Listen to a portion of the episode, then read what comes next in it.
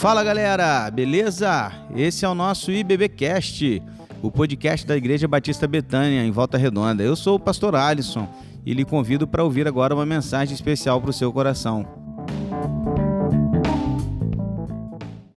Boa noite, meus irmãos.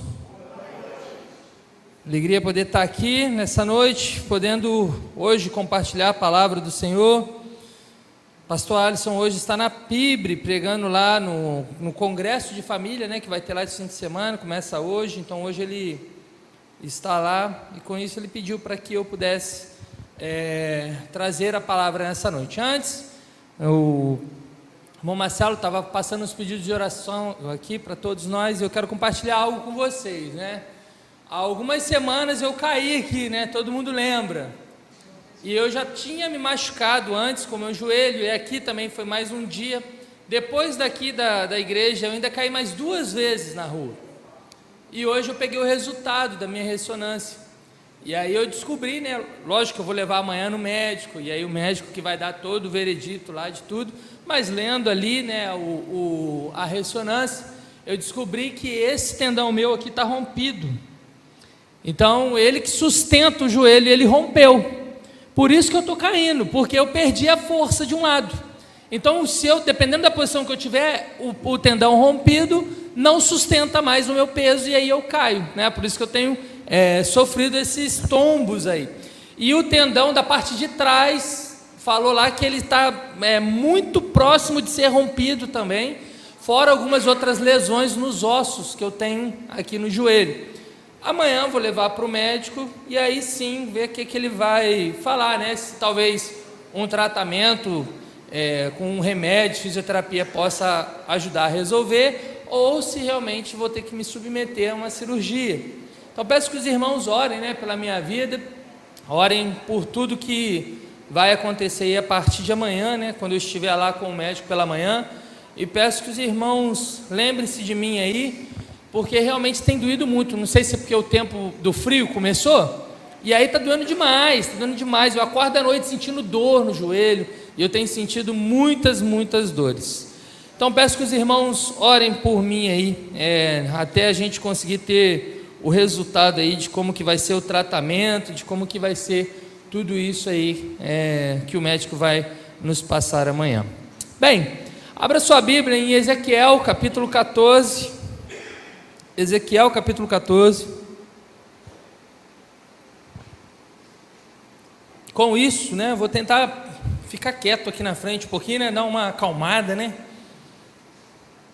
Ficar agitado, não, né? Sou muito agitado. Eu falei isso sábado passado, eu preguei lá na Cibre, né, no culto de jovem. Eu falei a mesma coisa. Não, gente, vou ficar quietinho aqui. 20 minutos depois estava eu cambalhotando aqui, pulando, né? Muito agitado, gente. Ezequiel capítulo 14, versículo 3. Ezequiel capítulo 14, versículo 3. Todos acharam? Amém? Versão NVI, que eu gosto de ler, sempre compartilhar a NVI quando eu estou pregando, e ela diz o seguinte: é, Deus diz sobre os anciãos de Israel: Estes homens estabeleceram seus ídolos em seus coração, corações. Esses homens estabeleceram seus ídolos em seus corações. Bem, em 2008, nós tivemos uma crise muito grande no mundo inteiro financeira. Uma crise horrível financeira. Muitas empresas quebraram, muitas pessoas foram à falência, muitos problemas financeiros no mundo inteiro. E aí, com isso, o diretor-chefe, por exemplo, de operações, Fred Mack, o federal Home Loan, é, é, da, da empresa né, Home Loan Corporation, ele se enforcou no seu porão. O diretor executivo de Sheldon God, Don Good, uma das principais firmas de leilão de imóveis dos Estados Unidos, se atirou com a cabeça no volante do carro dele e sofreu um acidente e morreu. Um gerente de dinheiro francês que investiu a riqueza de muitas famílias reais e líderes da Europa perdeu 1,4 bilhões do dinheiro de seus clientes, cortou seus pulsos e morreu no escritório. Um executivo sênior dinamarquês é, do HSBC Bank enforcou-se no guarda-roupa de sua suíte. Quando o executivo de Bear Stream soube que não seria contratado pela JP Morgan, é uma grande empresa aí conhecida mundialmente, é, que comprou sua empresa já quebrada, ele tomou uma overdose de droga e saltou do 29 andar do prédio do escritório onde ele estava. Uma crise mundial foi capaz de abalar completamente a estrutura de várias pessoas, a ponto delas perderem a vida, de se matarem, de pensar que já não poderiam mais viver por conta daquele problema financeiro que eles estavam vivendo. E aí, a gente chega à conclusão que há uma grande diferença entre tristeza e desespero. Vocês saberiam dizer o que é tristeza e o que é desespero? Pensa aí. O que é tristeza para você e o que é desespero? Eu vou definir aqui para ver se você pensou igual a mim. Mas olha só, a tristeza é o seguinte, irmãos: a tristeza é a dor para a qual existe fontes de consolo. Então, alguém triste, ela, ela consegue buscar fontes de consolo para poder suprir essa tristeza dela. Então, por exemplo, é, fiquei desempregado. Eu fiquei triste. Mas eu posso buscar algumas fontes de consolo, como a minha família, como pessoas amigas que podem me ajudar nesse período que eu estou é, desempregado.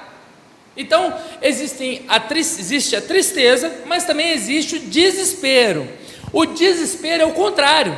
O desespero ele é inconsolável, porque ele vem de perder uma coisa final. Quando você perde a fonte suprema do seu significado ou esperança, não há fontes alternativas para recorrer. Então, o desespero é quando a gente perde a, a, aquilo que é final na nossa vida e a gente não tem nada que substitua, a gente não tem nada que possa é, é, ocupar aquele lugar. Então, isso faz eu perder minhas esperanças, isso faz eu perder o significado, às vezes, de eu viver. E o que tem acontecido no nosso mundo hoje é que o, o, o nosso mundo hoje tem transformado a tristeza em desespero. Percebam como a gente tem transformado e as pessoas têm transformado motivos de tristezas em desespero. E aí, quando a crise chega, né, e quando acontece alguma coisa, a, a, essa tristeza se torna um desespero e aí a gente transforma isso em algo que é final e que se a gente perder, a gente perde tudo na nossa vida.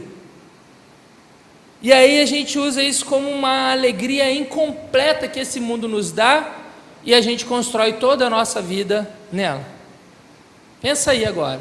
Pega qualquer alegria que você tem na sua vida e transforma ela numa alegria absoluta. Por exemplo, eu que lido com jovens e adolescentes. O jovem adolescente tem mania de pegar o relacionamento, o namorado, e colocar como uma alegria absoluta na vida dele. A ponto de jovem já chegar para mim e falar assim: ai, se meu namorado terminar comigo, a minha vida acabou. Por quê? Porque transformou uma alegria em algo absoluto. Já conversei com pessoas também que disseram para mim o seguinte: se eu for demitido da empresa que eu estou, com a estabilidade que eu tenho, com o nível financeiro de vida que eu tenho, se eu for demitido, eu vou perder tudo, minha vida vai acabar, eu não tenho mais recurso. Transformou uma alegria em algo absoluto, em algo final na sua vida. Nos casos que eu citei acima, né, o dinheiro se tornou essa alegria absoluta, a ponto de fazer homens tirarem a própria vida por conta de uma crise financeira. Então, lá em 2008, as, aqueles homens eles colocaram a questão financeira como algo absoluto na vida deles, o dinheiro como a principal coisa da vida deles, a ponto de quando eles perderam o dinheiro por conta da crise, eles já não queriam mais viver, porque eles perderam tudo aquilo que era a fonte principal de alegria deles. Pois é, irmãos, isso que eu acabei de fazer aqui de introdução é a definição exata de uma palavra que a gente tanto, né, normalmente a gente tanto fala assim: "Ah, eu eu não tenho isso, eu não faço isso", que é a idolatria. Essa é a definição de idolatria. Para nós, né, as pessoas contemporâneas, a palavra idolatria evoca imagens de uma pessoa se inclinando diante de uma imagem. Toda vez que a gente fala de idolatria, a gente pensa nisso. Quando Paulo foi a Atenas, ele viu que estava literalmente cheio de imagens de divindades, né? Havia Afrodite, a deusa da beleza, Ares, o deus da guerra, Artemis, o deus da fertilidade e da riqueza. Nossa, nossa sociedade atual não é fundamentalmente diferente desses antigos. Quer ver um exemplo? A gente pode não nos ajoelhar fisicamente diante da estátua de Afrodite mas muitas mulheres hoje são levadas a depressão e transtornos alimentares por uma preocupação obsessiva com a imagem do corpo, em querer emagrecer, em querer ter um corpo legal. A gente não queima incenso para Artemis, mas Artemis é, é, era considerado um deus do poder e da provisão de dinheiro. A gente não queima o incenso para Artemis, mas quando dinheiro e carreira são levados a proporções extremas na nossa vida, realizamos uma espécie de sacrifício infantil. Porque a gente negligencia a nossa família, a gente negligencia tudo por conta da minha carreira, por conta daquilo que eu quero alcançar, e a gente sacrifica tudo atrás daquilo que eu quero tanto conquistar. Quantas pessoas que, conheci, que eu conheci, irmãos, que ao arrumar um emprego, veio, vinha aqui na igreja, pedia, pedia para Deus dar um emprego, pedia para Deus dar uma oportunidade. E quando Deus dava essa oportunidade, essa pessoa nunca mais voltava. Não voltava para a igreja. E, irmãos, isso é muito sério, porque muitas vezes a gente coloca tudo aquilo que a gente sempre pede para Deus como prioridade total na nossa vida. Ao invés de a gente servir a Deus agradecendo a Deus por aquilo que Ele nos deu, a gente abandona a Deus e vai servir aquilo que Deus nos deu como nosso Deus principal. E a gente passa a idolatrar nossa carreira, nosso serviço. Tem gente que idolatra a família, tem gente que idolatra várias outras coisas. Olha só que interessante essa informação. Inúmeros candidatos presidenciais americanos dizem que estão correndo ali para ganhar né, a presidência em prol da sua família mesmo que a vida inteira eles gastaram o tempo deles longe da família para poder fazer a campanha e ganhar a eleição. Ao longo dos anos, eles chegam a consciência meio que doentia de que a sua grandeza não é o suficiente e que eles estão solitários. Muitos presidentes americanos já confessaram a sua solidão, porque eles abandonaram tudo, falando que estavam lutando em prol da família, mas esqueceram completamente da sua família. Tomamos riscos cada vez maiores para obter uma satisfação cada vez menor daquilo que desejamos, até que quebra e a gente não aguenta sustentar. E aí, quando a gente quebra, a gente começa a perguntar, né? O que, eu estava pensando quando eu fiz isso? Como eu poderia ter sido tão cego? Mas por quê? Por que a gente age tão irracionalmente? Por que, que a gente perde completamente a noção do que é certo? A resposta da Bíblia é que o coração humano é uma fábrica de ídolos. O coração humano é uma fábrica de ídolos. Como eu disse, quando a maioria das pessoas pensa em ídolos, eles têm em mente essas estátuas na qual as pessoas se dobram. E essa adoração tradicional dos ídolos ainda ocorre em muitos lugares do mundo, mas a adoração interna dentro do coração é algo universal. Foi isso que Ezequiel fala nesse texto que a gente leu. E aí é uma mensagem de Deus para aquele povo naquela época e é essa mesma mensagem hoje. E Deus está falando assim: vocês estabeleceram os ídolos no seu coração. Como vocês, anciãos de Israel, as pessoas sábias de Israel, os homens mais velhos de Israel. E ele fala assim: como vocês, anciões, podem ter é, respondido a essa acusação? Porque quando Deus fala isso com eles, os anciãos falam assim: ídolos? Que ídolos, Deus? Que ídolos que eu estou servindo, Deus? Porque ele fala assim: não é porque vocês não adoram uma estátua que vocês não estejam idolatrando, porque a idolatria está aqui, ó, dentro do seu coração. Deus estava dizendo que o coração humano leva coisas boas como uma carreira, como amor, como uma família, como bens materiais, a transformar em coisas finais, Nossos corações os definem como centro da nossa vida, porque pensamos e, e, pensamos que pode dar significado, segurança e realização quando a gente alcança essas coisas. Começa a fazer sentido para cada um de nós nessa noite, quando uma pessoa termina um relacionamento e ela fala que ela não quer viver mais? Começa a fazer sentido quando a gente vê uma pessoa deprimida, uma pessoa completamente arrasada quando acontece algo na vida dela? O código moral mais famoso do mundo é o Decálogo, que são os dez mandamentos. E o primeiro mandamento é: Eu sou o Senhor seu Deus, você não terá outros deuses antes de mim. Êxodo 20, versículo 3. Todas as vezes que a gente lê os dez mandamentos, a gente esquece de algo muito importante. Os dez mandamentos não foi feito para o povo do mundo. Os dez mandamentos, quando Deus deu os dez mandamentos, Ele entregou para o povo dele.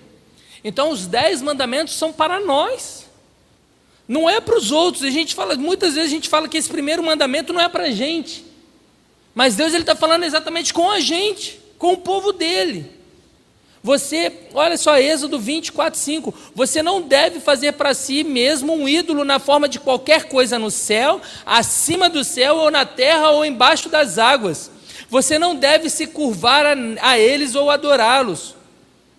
Pensamos que ídolos são coisas ruins, mas na maioria das vezes isso não é verdade.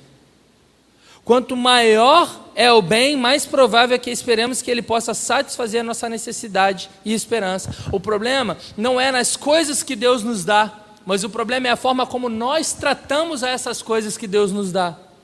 Deus me deu um, um namorado lá para o jovem, para o adolescente. Eu, eu, Deus quer que você trate ele como um namorado e não como a pessoa mais importante da sua vida. Que se essa pessoa for embora, você perdeu tudo e acabou tudo. Deus te deu uma família, não é para você idolatrar a sua família e deixar de vir à igreja, deixar de servir a Deus por conta da sua família, mas é para você levar a sua família junto com você. Deus ele vai nos dando as coisas, vai nos dando os bens, vai nos dando família, vai trazendo pessoas para perto da gente, não para que a gente possa idolatrá-las, mas para que a gente possa adorar o nome dele através daquilo que ele tem nos dado. Qualquer coisa pode servir como um Deus falsificado, especialmente as coisas muito boas da vida. Basta que a gente promova elas a serem um ponto central da nossa esperança. Sabe como que a gente pode criar um Deus falso? Como que a gente pode criar um ídolo? É tudo aquilo, presta atenção, quer criar um ídolo? Quer criar um Deus falso nessa noite? Como que eu faço para criar um ídolo ou um Deus falso? É só eu colocar tudo aquilo que eu coloco mais importante do que Deus na minha vida. Qualquer coisa que absorva meu coração, a minha imaginação mais do que Deus, qualquer coisa que você procura que pode te dar somente o que Deus pode te dar, você acabou de construir um ídolo, você acabou de construir um Deus. Um falso Deus. Um Deus falso é algo tão central e essencial para a sua vida que se você perde, a sua vida sentiria que não valeria a pena viver. Um ídolo tem uma posição tão controladora em seu coração que você pode gastar a maior parte da sua vida, da sua paixão, da sua energia, dos seus recursos emocionais e financeiros sem conseguir um segundo pensamento. Então, uma pessoa que está vinculada a um ídolo, a um Deus falso, ela gasta a vida dela, ela gasta o sentimento dela, tudo focado naquilo, e ela não consegue olhar para outro lugar. Você sabia que um casamento pode ser um ídolo na nossa vida? Conheço jovens que abandonaram a igreja, que largaram tudo para poder se casar. Abandonaram. Simplesmente abandonaram a igreja, abandonaram os ministérios, abandonaram tudo porque precisava casar. Então colocou o casamento como foco central na vida deles. E aí você pergunta, eles falam assim: não, é só um período. Não, não é um período. Quando você constrói um ídolo, é aquilo que o texto falou. Quando esse ídolo acaba, você vai procurar outro, você vai procurar outro, você vai procurar outro. Porque você não consegue se satisfazer com deuses falsos. Porque a nossa única satisfação está no nosso Deus verdadeiro, no nosso Senhor Jesus. Então a gente fica procurando em deuses falsos a forma da gente se satisfazer. E a gente não consegue nunca se satisfazer. E aí a gente não se satisfaz, a gente quer mais, a gente quer mais. Por quê? Porque deuses falsos são insaciáveis. Mas o nosso Deus é o único que pode saciar. Ele fala: Vem, e se você comer do meu pão, você nunca terá fome. Se você beber da minha água, você nunca terá sede.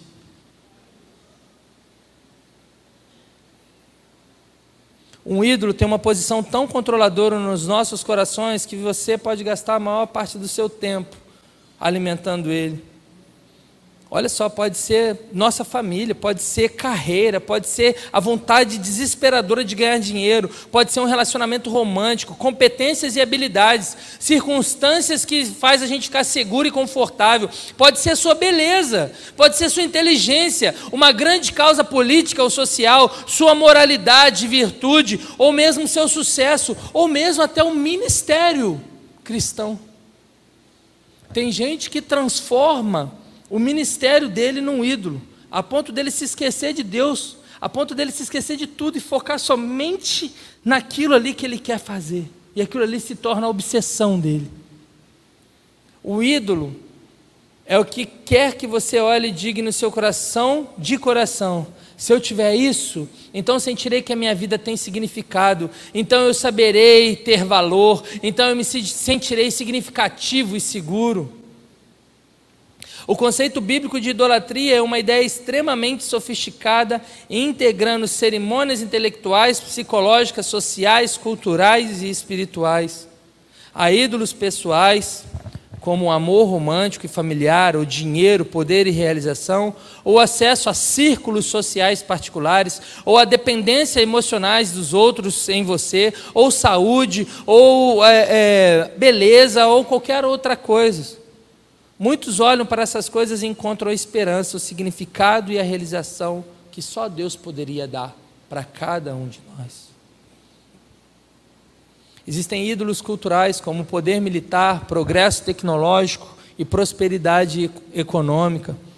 Os ídolos das sociedades tradicionais, né, como eu já disse, incluem a família, o trabalho árduo, o dever e a virtude moral, enquanto as culturas ocidentais são é a liberdade individual, a autodescoberta e a realização. Gente, a nossa sociedade faz e induz a gente a criar um ídolo chamado eu mesmo. E esse ídolo diz o seguinte, cara, você é autossuficiente, você não precisa de ninguém, você não precisa de nada para você conquistar seus sonhos, você precisa só de você mesmo, e você não precisa confiar em ninguém, você não precisa depender de ninguém. Seja individual, seja, vai solitário que você vai conseguir tudo que você quer. E a gente acaba criando um ídolo dentro de nós, dentro de nós mesmos, que é nós mesmos, falando assim: eu não preciso de ninguém, eu não preciso de nada, eu preciso só de mim mesmo para eu conquistar tudo o que eu quero. É isso que essa sociedade que nós vivemos hoje, aqui nesse lado da América, tanto tem nos ensinado. Ensinado nossos jovens, nossos adolescentes, as crianças. Todas essas coisas podem assumir um tamanho desproporcional dentro de cada um de nós.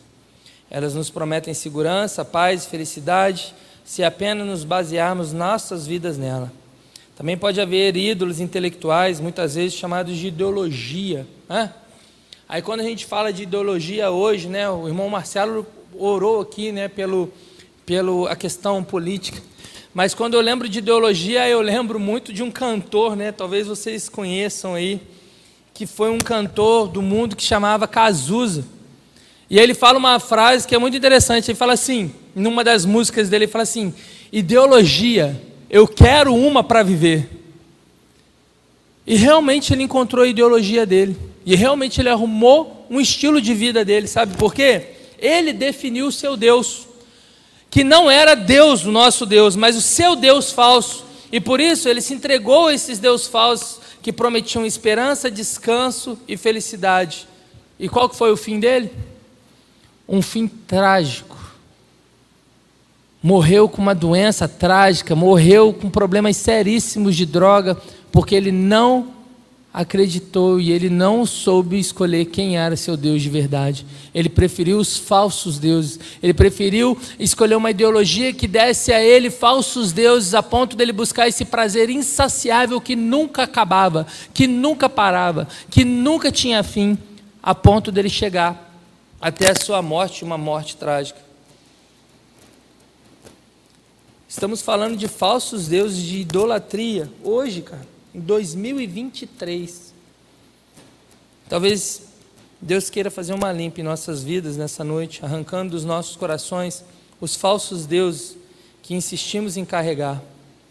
Talvez Deus quer fazer realmente uma purificação em nossos corações, assim como fala, ele fala para aqueles anciões em Ezequiel, e ele fala assim: olha, o coração de vocês está cheio de ídolos, vocês estão adorando outras coisas.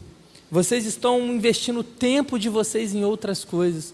Vocês estão investindo a vida de vocês em outras coisas. Vocês estão investindo tudo que eu tenho dado para vocês em outras coisas e não em mim. Vocês não têm focado naquilo que realmente importa, que sou eu. E talvez Deus nessa noite ele quer fazer uma limpa em nossos corações, nas nossas vidas, arrancando nossos corações tudo aquilo que tem nos afastado dele. Assim como a gente definiu aqui mais cedo, o que é um ídolo? É tudo aquilo que me afasta de Deus, que me tira de, de, de Deus a, a presença preciosa e mais importante da minha vida, e quando eu coloco qualquer outra coisa como mais importante. Talvez hoje a gente tem carregado falsos deuses no nosso coração, a gente tem criado falsos deuses no nosso coração. Basta você refletir, irmão. Basta você refletir nessa noite. Como que anda seu tempo com Deus? Você tem dedicado seu tempo a Deus? Você tem investido seu tempo a Deus? Você tem investido seus talentos a Deus? Você tem entregue seus talentos a Deus, falando: Aqui, Senhor, toma aqui meus talentos, são todos seus. Eu estou aqui para te servir. Você tem investido o seu dinheiro, aquilo que Deus tem te dado, tem te abençoado. É, o dinheiro é um, um, uma das formas, assim, uma, um dos maiores fábricas de ídolo é o dinheiro, porque as pessoas elas buscam dinheiro e querem dinheiro e querem mais e querem conquistar mais, querem conquistar mais. E Deus fala assim: Ei, você está sendo fiel a mim? E muitas vezes a gente não consegue separar o nosso dízimo, não consegue dar uma oferta, por quê? Porque a gente não consegue ser fiel a Deus naquilo que Ele pede, que é o mínimo porque nós estamos investindo nosso tempo, nós estamos investindo a nossa vida, nossos recursos em tudo aquilo que não é Deus. No começo do nosso estudo, a gente falou sobre tristeza e desespero. A sociedade atual aprendeu a transformar tudo que é tristeza em desespero. Tudo que é tristeza em desespero. Então, tudo que hoje você conseguiria reverter diante de uma situação ruim, difícil, a sociedade transforma isso num desespero para que você fale que é o fim, que a sua vida acabou. Mas qualquer decepção que você passe nessa vida é uma tristeza que pode ser resolvida se você não a tornar como ídolo. Agora, sabe o que é um desespero de verdade? Sabe o que é alguém desesperado de verdade? É alguém que reconhece que sem a presença de Deus, ela está completamente perdida. E isso é um desespero verdadeiro. Isso é um desespero que prova que realmente nós estamos completamente perdidos se nós não estivermos no centro da vontade de Deus, se Deus não for o centro da nossa vida, se Deus não for aquilo como o principal da nossa vida. E aí, olha que interessante, quero que você leia comigo Salmo 51, abre aí sua Bíblia em Salmo 51.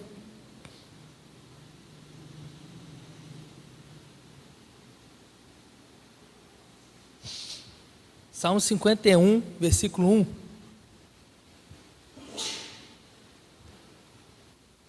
Salmo 51, versículo 1 diz o seguinte: olha só, a gente tem aqui Davi, e ele vai falar o seguinte: olha só, versículo 1: Tem misericórdia de mim, ó Deus, por teu amor, por tua grande compaixão, apaga as minhas transgressões lava-me de toda a minha culpa e purifica-me do meu, do meu pecado, pois eu mesmo reconheço que as minhas transgressões e o meu pecado sempre me perseguem. Contra ti, só contra ti, pequei e fiz o que tu reprovas, de modo que justa é a sua sentença e tens razão em condenar-me. Sei que sou pecador desde que nasci, sim, desde que concebeu minha mãe Sei que desejas a verdade no íntimo e no coração me ensinas a sabedoria. Purifica-me como isopo e ficarei puro. Lava-me mais branco do que a neve serei. Faze-me ouvir de novo o júbilo e alegria, e os ossos que esmagaste exultarão. Esconde o rosto dos meus pecados e apaga todas as minhas iniquidades. Cria em mim, Senhor, um coração puro e renova dentro de mim um espírito estável. Agora, olha só que lindo, versículo 11 não expulse da sua, não me expulse da sua presença, nem tire de mim o seu Santo Espírito. Devolva-me a alegria da sua salvação e sustenta-me com o espírito pronto a obedecer. Até aqui no versículo 12. Irmãos, isso sim é um desespero, porque a gente bem sabe que o Salmo 51 é escrito num ambiente em que Davi é revelado o pecado dele. Davi é, é apontado por um profeta Natan, né? Natan aponta para Davi um erro gravíssimo que ele cometeu, e quando ele reconhece esse erro, ele, fala, ele já escreve esse salmo, ele faz essa oração e fala assim: Senhor meu Deus, eu estou desesperado porque o meu desespero é saber que eu posso perder a Sua presença. Não deixe que eu perca a Sua presença, meu Deus. Não saia de mim, não tire o Seu Espírito Santo. A gente sabe que no Antigo Testamento, igual o pastor já tem ensinado a gente, o Espírito Santo, ele ficava ali com aquela pessoa por um período para cumprir um determinado propósito. E aí Davi ele fala assim: não tire de mim o seu espírito, eu não posso perder a sua presença, eu não quero perder a sua presença por um erro, por um, um falso Deus que eu criei, por uma idolatria que eu estava fazendo. Não faça, não retire de mim, Pai. Isso sim, irmãos, é um verdadeiro desespero.